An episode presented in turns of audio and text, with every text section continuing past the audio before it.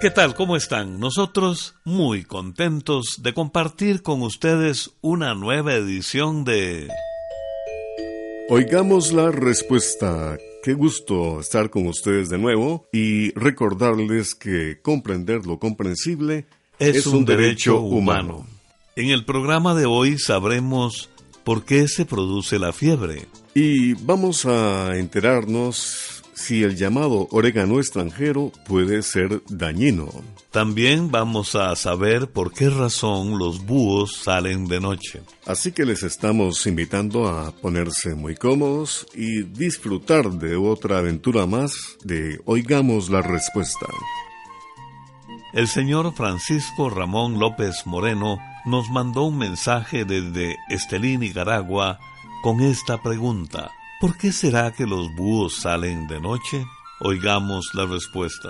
Gran parte de las especies de búhos que hay en el mundo tienen costumbres nocturnas, es decir, que salen a cazar de noche y duermen durante el día.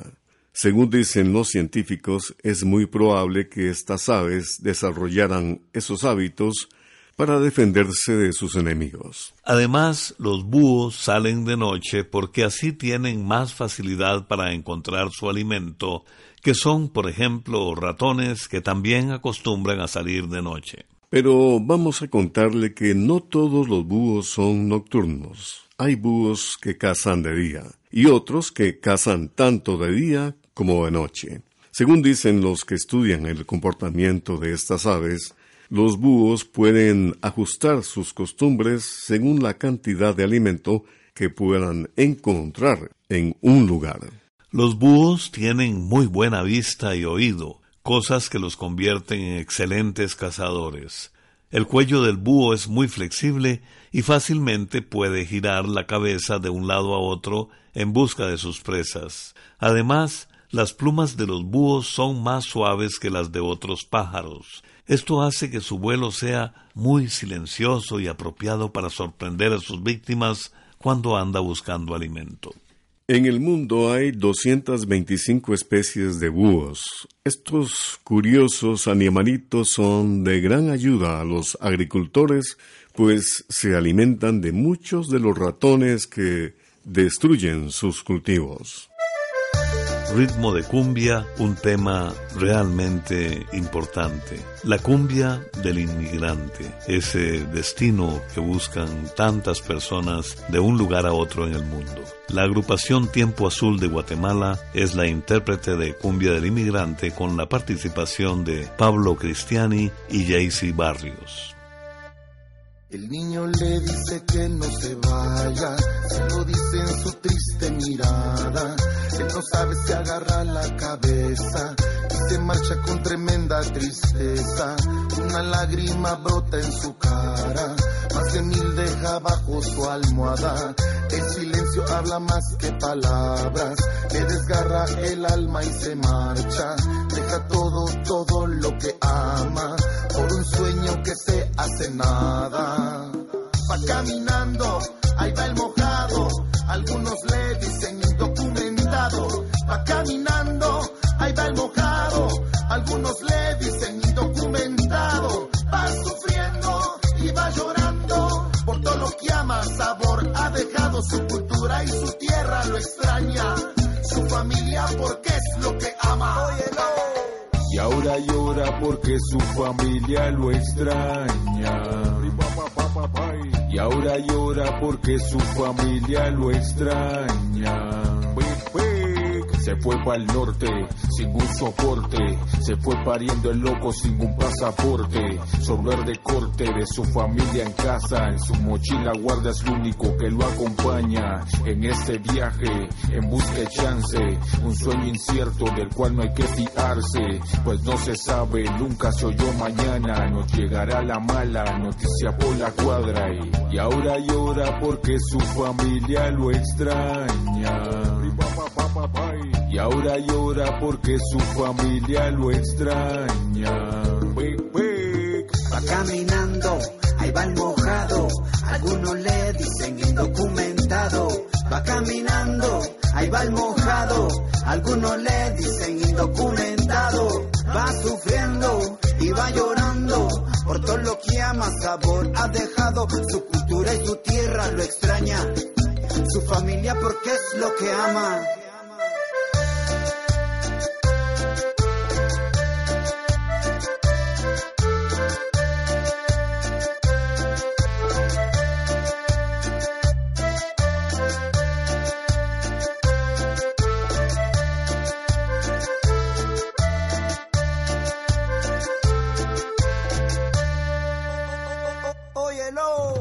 Con una bolsa cargada con sueños y huevos voy caminando. Te quiero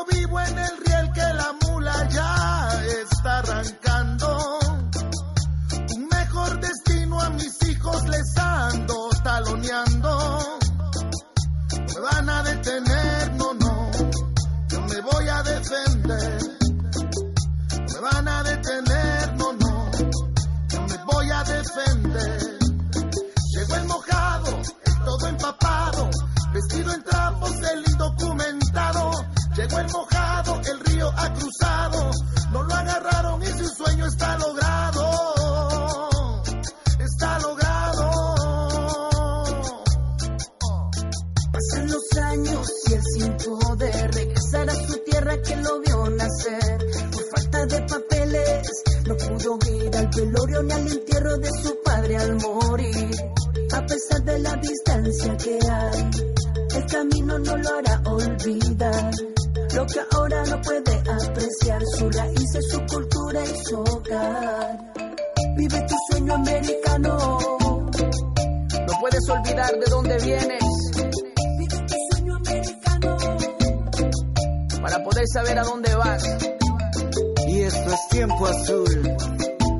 Junto a Jaycee Barrios, dímelo señor Cumbia, Pablo Cristiani. Dedicado para toda la gente, latina, inmigrantes. Regresamos de la música y la siguiente pregunta es del señor Normin Espinosa que nos ha enviado un WhatsApp desde Matagalpa, Nicaragua y dice así.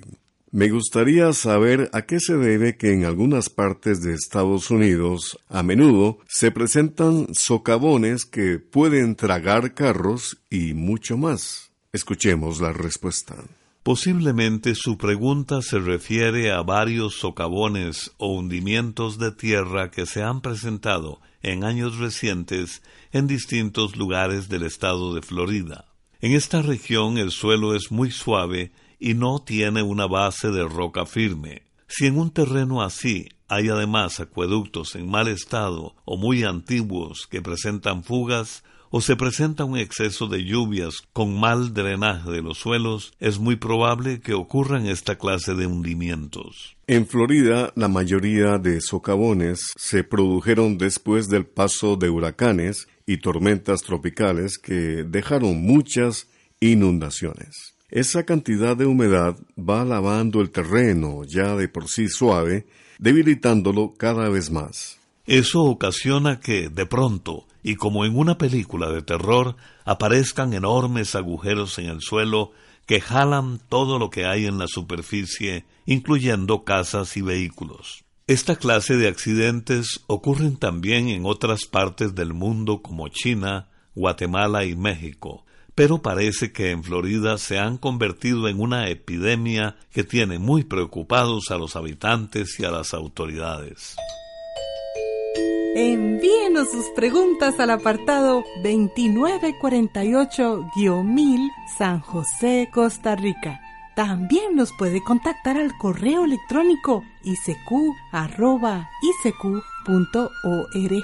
o encuéntrenos en Facebook como Oigamos la Respuesta. 55 años de transmitirles a ustedes este espacio de Oigamos la Respuesta. Muchas gracias amigos por su sintonía.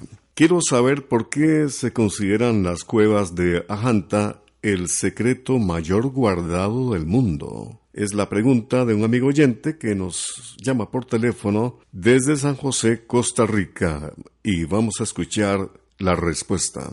Ajanta es el nombre de una pequeña aldea del occidente de la India que se ha vuelto famosa porque en las paredes de una colina con una gran pendiente se encontraron hace muchos años veintinueve cuevas. Esas cuevas o grutas fueron construidas hace unos dos mil años por monjes budistas. Lo especial de las cuevas de Ajanta es que los monjes crearon dentro templos que son verdaderas obras de arte. Esos hermosos templos están adornados con columnas, altares y paneles cuidadosamente tallados. También llama la atención la gran cantidad de pinturas y esculturas que hay y lo bien conservadas que están. Por todas esas características, la UNESCO, que es la Oficina de las Naciones Unidas encargada de la educación, la ciencia y el arte, nombró a las cuevas de Ajanta como patrimonio de la humanidad. Gran parte de las pinturas y esculturas de Ajanta describen la vida de Buda, un líder espiritual muy famoso de la India. También hay muchas figuras de hombres, mujeres y seres mitad hombre y mitad animal. En las pinturas resaltan los colores azul, verde, esmeralda, rojo y amarillo intenso.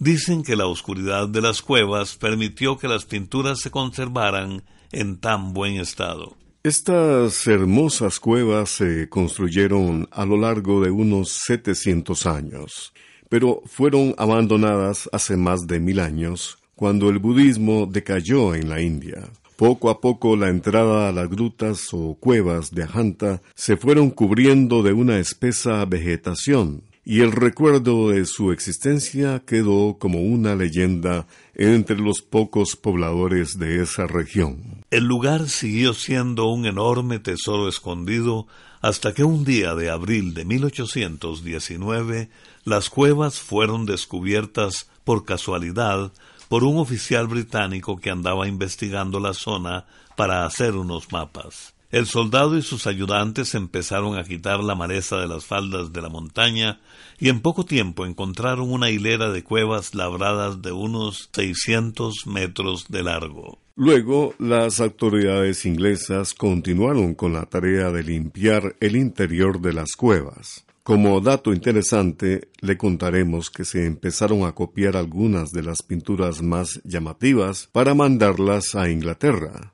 Desafortunadamente todas esas copias desaparecieron en un incendio que hubo en Londres pocos años después. Actualmente el cuidado de las cuevas está a cargo de las autoridades indias que las consideran un símbolo cultural de este país. Y ahora amigos, la banda salvadoreña La Pita Vieja nos invita a romper los esquemas y a aventurarnos y descubrir más de la vida con la canción.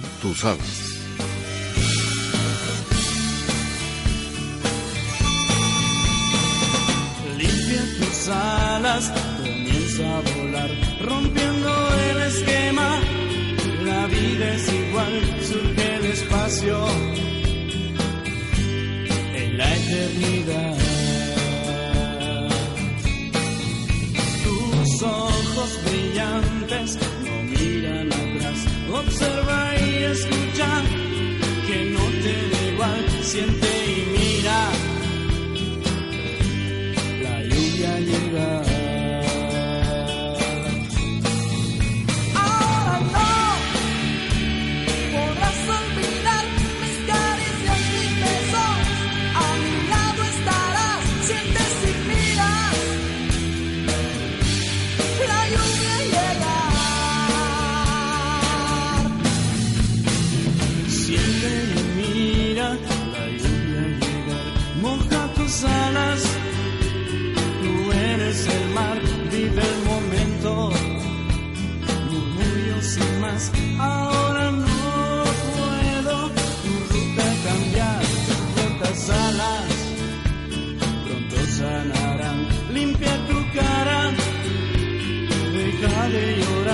abre tus alas.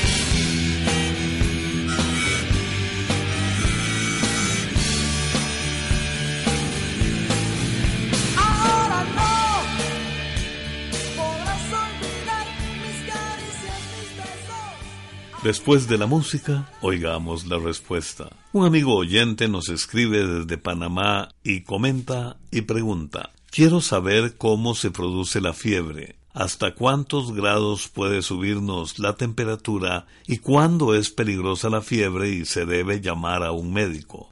Oigamos la respuesta. La fiebre o calentura es una defensa del cuerpo. Por eso cuando nos da calentura es señal de que el cuerpo se está defendiendo para matar a los microbios que nos causan enfermedades. El órgano encargado de controlar la temperatura del cuerpo es el hipotálamo, que está situado en la cabeza debajo del cerebro.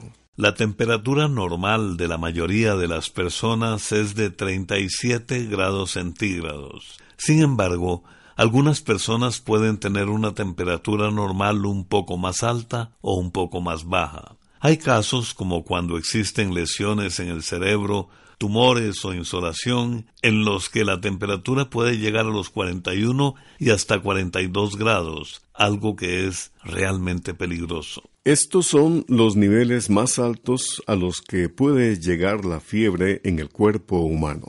La principal complicación de una calentura alta es que puede ocasionar convulsiones. Se recomienda consultar con un médico cuando hay calentura acompañada de los siguientes síntomas, ya sea en niños como en adultos. Respiración rápida, rigidez en la nuca, vómito, diarrea y erupciones en la piel puntos morados. También si hay sueño, dolor al orinar y, por supuesto, si hay convulsiones. Los paños húmedos en la frente y en los sobacos pueden ayudar en casos de 38 o 39 grados. Además, hay que darle a la persona suficiente líquido y no abrigarla demasiado. Sin embargo, hoy en día los médicos no consideran la fiebre moderada de menos de 39 grados tan peligrosa como en tiempos pasados. Por eso no insisten en bajarla con demasiada rapidez. Más bien observan otros síntomas para averiguar cuál es la enfermedad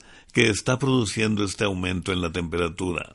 Mientras la fiebre está subiendo, es normal que la persona sienta frío y tiemble un poquito. Pero cuando se alcanza una temperatura de 38 grados o un poco más, la persona dejará de sentir frío y de temblar. Como le decimos, la mayoría de los médicos no mandan ninguna medicina para bajar la temperatura cuando a las personas se les sube un poco. Más bien es una buena señal de que el cuerpo se está defendiendo. Pero cuando la temperatura sube mucho y no se quita en unos dos o tres días, o se presenta acompañada de otras molestias como náuseas, vómitos, dolor estomacal o confusión mental, lo mejor es ir al centro de salud y consultar a un médico, pues pudiera ser que el cuerpo necesite la ayuda de medicamentos para combatir la infección. En el caso de los recién nacidos o los niños pequeños, se debe tener más cuidado y buscar pronto ayuda médica si tienen calentura. Y ahora amigos vamos a escuchar la potente voz de esa gran comunicadora musical ya extinta Mercedes Sosa de Argentina y la hermosa canción Alfonsina y el mar.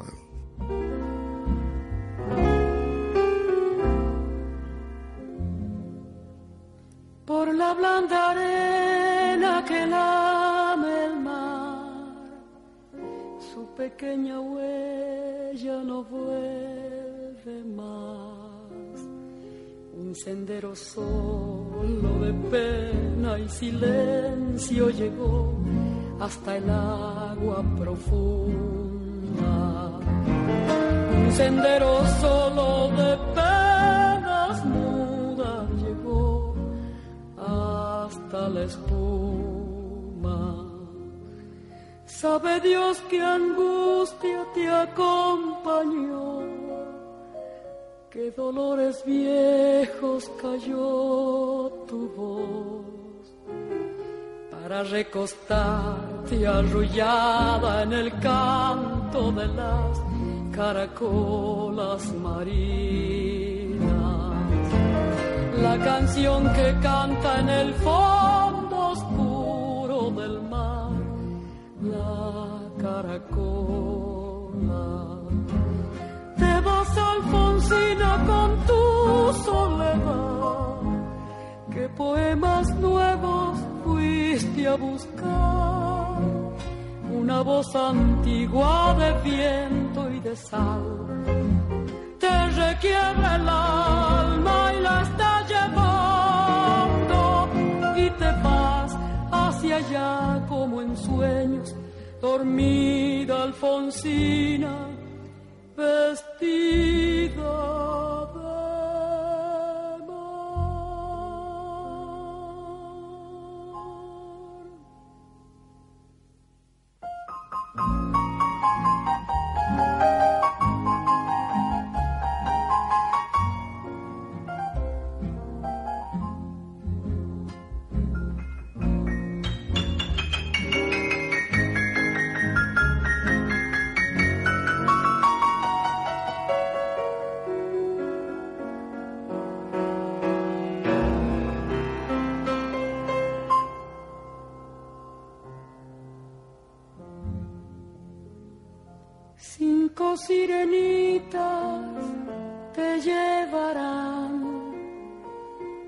caminos de algas y de coral y fosforescentes caballos marinos harán una ronda a tu lado y los habitantes del agua van a jugar pronto a tu lado.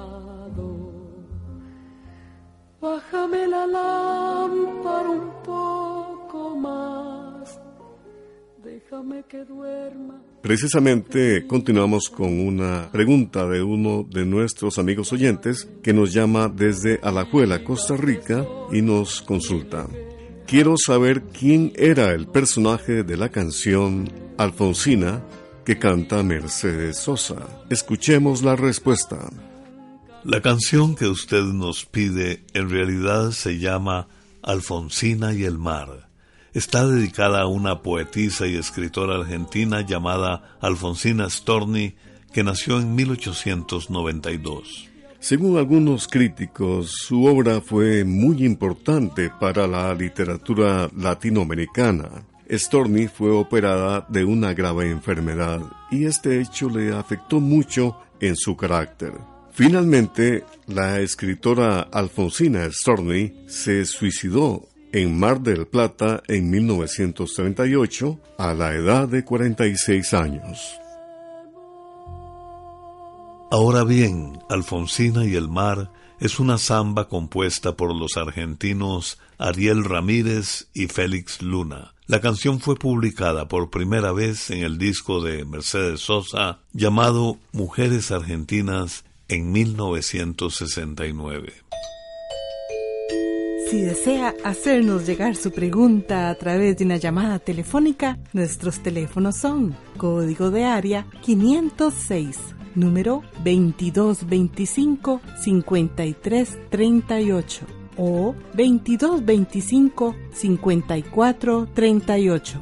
También puede contactarnos a través de un mensaje de WhatsApp al teléfono código de área 506, número 8485 5453. Continuamos transmitiéndoles el programa Oigamos la Respuesta. Hace tiempo tuve la oportunidad de viajar a México y me llamó la atención de ver tortillas azules. ¿Con qué las tiñen? Esta pregunta nos la hace una amiga oyente que nos escribe desde Heredia, Costa Rica. Escuchemos la respuesta. Efectivamente, en México se pueden encontrar tortillas azules, así como también verdes, rojas y moradas. Lo mejor de todo es que esas tortillas no son teñidas con ningún colorante. Lo que sucede es que en México se siembran variedades de maíz que dan granos de esos colores. Por eso se pueden hacer tortillas de distintos colores y no solo blancas y amarillas como es corriente en nuestras tierras centroamericanas. Y para despedirnos, amigos, vamos a transmitirles nuestra frase de hoy, que es de un autor anónimo, y dice así, pedir perdón es de inteligentes, perdonar es de nobles y perdonarse es de sabios. Programa B Control 42. Y así llegamos al final del programa del día de hoy. Los esperamos mañana en este su programa Oigamos la Respuesta. Mándenos sus preguntas al apartado 2948-1000 San José, Costa Rica. También puede enviarnos sus preguntas al correo electrónico isq.org o encuéntrenos en Facebook como Oigamos la Respuesta. O llámenos por teléfono, código de área 506, número 2225-5338 o 2225-5438. Recuerde que comprender lo comprensible es un derecho humano.